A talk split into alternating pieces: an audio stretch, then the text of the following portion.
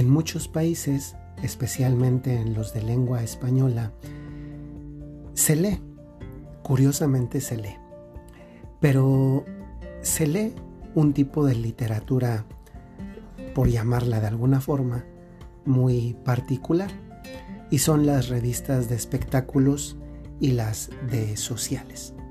Si tuviéramos que hacer memoria, seguramente que hemos leído entre comillas, porque tal vez lo correcto sería decir ojeado, tanto ojeado con H como ojeado sin H, ojeado de pasar las hojas como de ojeado de echar un ojo. Y seguramente nos encontramos con que, miren, sin ir más lejos, en la última semana puede ser que hemos leído una revista de ese tipo de espectáculos o de sociales. Las estadísticas indican que son de las lecturas que más hacen los latinoamericanos en particular y en México en particular, que es donde yo me encuentro, es la que ocupa el primer lugar de lectura en México. Pues he querido comenzar con esto porque percibo, no sé si a ustedes les sucede, que cuando uno ve revistas o publicaciones de ese tipo, se encuentra con una forma de vivir que contrasta mucho con la manera de vivir, por llamarla así, media de una persona de cualquier país. En ese tipo de revistas solemos ver los viajes de las personas, de los cantantes, de los actores, de los deportistas, de las familias principales de alguna ciudad, estado o país. Y puede ser que al observar eso poco a poco, vemos el contraste con lo que es nuestra vida cotidiana y ver que nuestra vida, pues la vida cotidiana de la mayor parte de las personas, no es así. Le sucede hoy también a muchísimos jóvenes que siguen en redes sociales a deportistas, eh, actores, cantantes, que en sus redes sociales publican una manera de vivir que seguramente forma en algún momento parte de la vida de esos personajes famosos, pero que también suele contrastar con la manera de vivir ordinaria de las personas que le siguen. Y poco a poco ese observar esa vida ajena de personas famosas o supuestamente famosas, populares al menos, y el darnos cuenta de que nuestra vida no es como la de ellos, puede ir creando en nosotros una especie como de, de disgusto con la propia vida. Y a veces incluso suscitar en el interior, tal vez no manifestándolo exteriormente, pero sí sembrándolo en el corazón, un, un como no estar contento con la vida que se lleva, con esta vida que usualmente pues para la mayor parte de las personas es levantarse temprano, eh, para irse a trabajar, comer medio a prisa, regresar en la tarde a la casa para disque descansar un momento, dormirse y al día siguiente otra vez lo mismo. O una mamá, pienso, este, esta rutina, especialmente en este tiempo de, de ir todos los días a estar acompañada de, de sus hijos, eh, acompañándolos para que no les suceda nada, estar al pendiente de ellos, de un joven que a veces puede decir, pues yo pensé que la vida podía ser de otra manera, mm, contar con más dinero, ver más posibilidades, verme realizado en lo que estoy haciendo y contrastar con que tal vez no, y menos en esta situación de pandemia, o el de los adultos mayores que muchas veces se pueden sentir muy solitos y decir mi vida ya no sirve para algo. Entonces, Aquí el punto es que a veces podemos sentirnos como que no estamos en el lugar que creemos que merecemos. Es como una, una imagen muy gráfica de esto, pues nadie ha visto una rosa de Castilla, una de las flores más bellas, nadie ha visto una rosa de Castilla en el desierto del Sahara. Y creo que si algún día estuviese una rosa de Castilla en el desierto del Sahara, cosa bastante improbable, tal vez se sentiría pues tendría la misma sensación o experiencia que un oso polar en el desierto de Gobi. Pues como que nada que ver, ¿verdad? Sin embargo, nosotros no somos ni el oso polar ni la rosa de Castilla. Somos quien cada uno de nosotros somos. Ante todo lo principal, lo más bello y el comienzo, imagen y semejanza de Dios, con libertad, con voluntad, con inteligencia, con sentimientos. Y por tanto, somos mucho más capaces de florecer y dar fruto ahí, ahí donde hemos sido colocados. Y es aquí donde entra la frase de este día y que se convierte también en un reto. Si Dios te puso en el lugar en el que estás, es porque ahí es donde vas a dar fruto. Es verdad, ¿eh? Aquí hay una consideración previa a esta frase. Hay que asegurarnos que ese es el lugar donde Dios nos puso.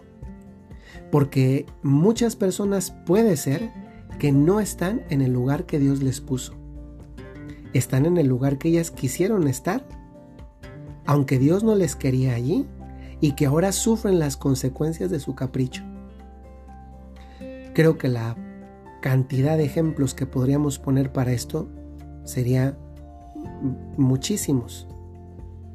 Pero la pregunta fundamental hoy, previa a esto, es, ¿yo estoy en el lugar donde Dios me quiso? ¿Para el que Dios me quiso? Y también, ¿para el que Dios me hizo? Porque Dios no se equivoca, ¿eh? Nos podemos equivocar nosotros. Yo estoy en el lugar donde Dios me puso. Eh, eh, estar en el lugar donde Dios me puso no significa que todo es sencillo, fácil y bonito.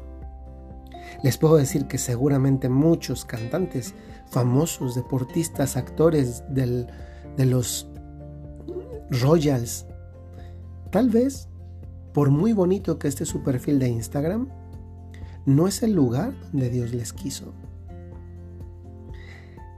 Y esto nos hace pensar que, en realidad, eso que se proyecta en las revistas y en los perfiles de redes sociales como Instagram o Facebook, las fanpage, pues no son necesariamente lo más bonito, porque la vida también está hecha de imperfecciones y de que nos cuesta. Yo a veces pienso, yo creo que una persona de estas que, que como se visten y que salen en las revistas para los premios Oscar, para los Emmy, para los Tony, para los Grammy. Yo creo que una mujer no se viste así todos los días. Cuando andan en tacones de esos, pues yo creo que hasta incómodo es.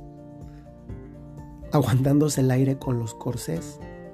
Tal vez la vida no de esas personas no es así todos los días, pero eso es lo que nos proyectan cuando llegan, por ejemplo, a, los, a las pasarelas de la gala anual del Metropolitan Museum de, de Nueva York y llegan con unas cosas tan, tan extravagantes que uno dice, obviamente que no van vestidas así todo el tiempo.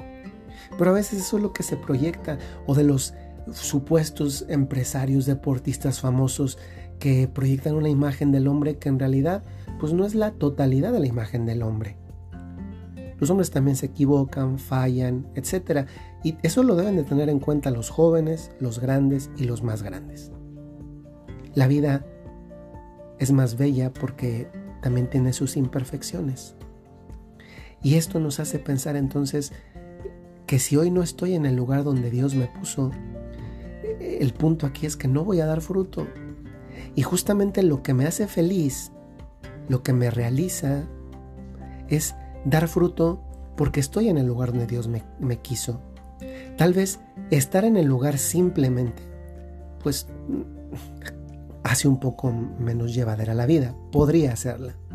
Pero cuando uno ve el estar ahí de cara al fruto, o, en otras palabras, de cara al fin, pues le da un sentido.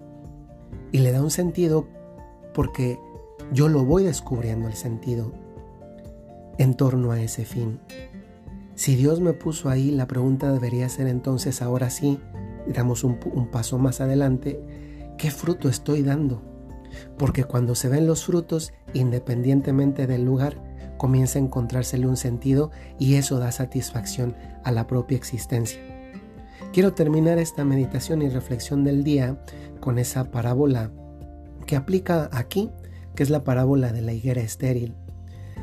Ustedes recordarán que Jesús iba caminando con sus discípulos y se encuentra una higuera de la cual quería tomar él un, higo. Y resulta que al, que al tomar, al acercarse a la higuera, encuentra que la higuera pues no tiene higos. Y como no tiene hijos, Jesús la maldice. Pero uno de los apóstoles intercede. Aquí podremos detenernos en una consideración sobre la, la oración de intercesión, pero pues no, no lo vamos a hacer ahorita porque no es, ya estamos en el tiempo. Y le dice, Señor, dale un año más. Le escarbamos alrededor, le hacemos un canalito, le ponemos eh, estiércol, fertilizante, y en un año más volvemos. Y si no encuentras fruto, entonces ahora sí la corta. Oigan, hoy podemos decir que esa higuera somos nosotros. Si no hemos dado fruto hasta el día de hoy, hoy les tengo una buena noticia. Jesús nos da una nueva oportunidad. No la desaprovechemos en este día. Verán que vale la pena si le encontramos el sentido. Soy el padre Jorge Enrique Mújica, me da muchísimo, muchísimo gusto saludarlos en este día y nos encomendamos mutuamente para poder experimentar la alegría de la realización a la que Dios nos llama en, en el esfuerzo cotidiano de todas estas cosas. Que el Señor nos bendiga y que María también nos dé la gracia de ver que incluso dentro de momentos costosos y dolorosos, se puede adivinar un fruto que vale para la eternidad. Hasta luego.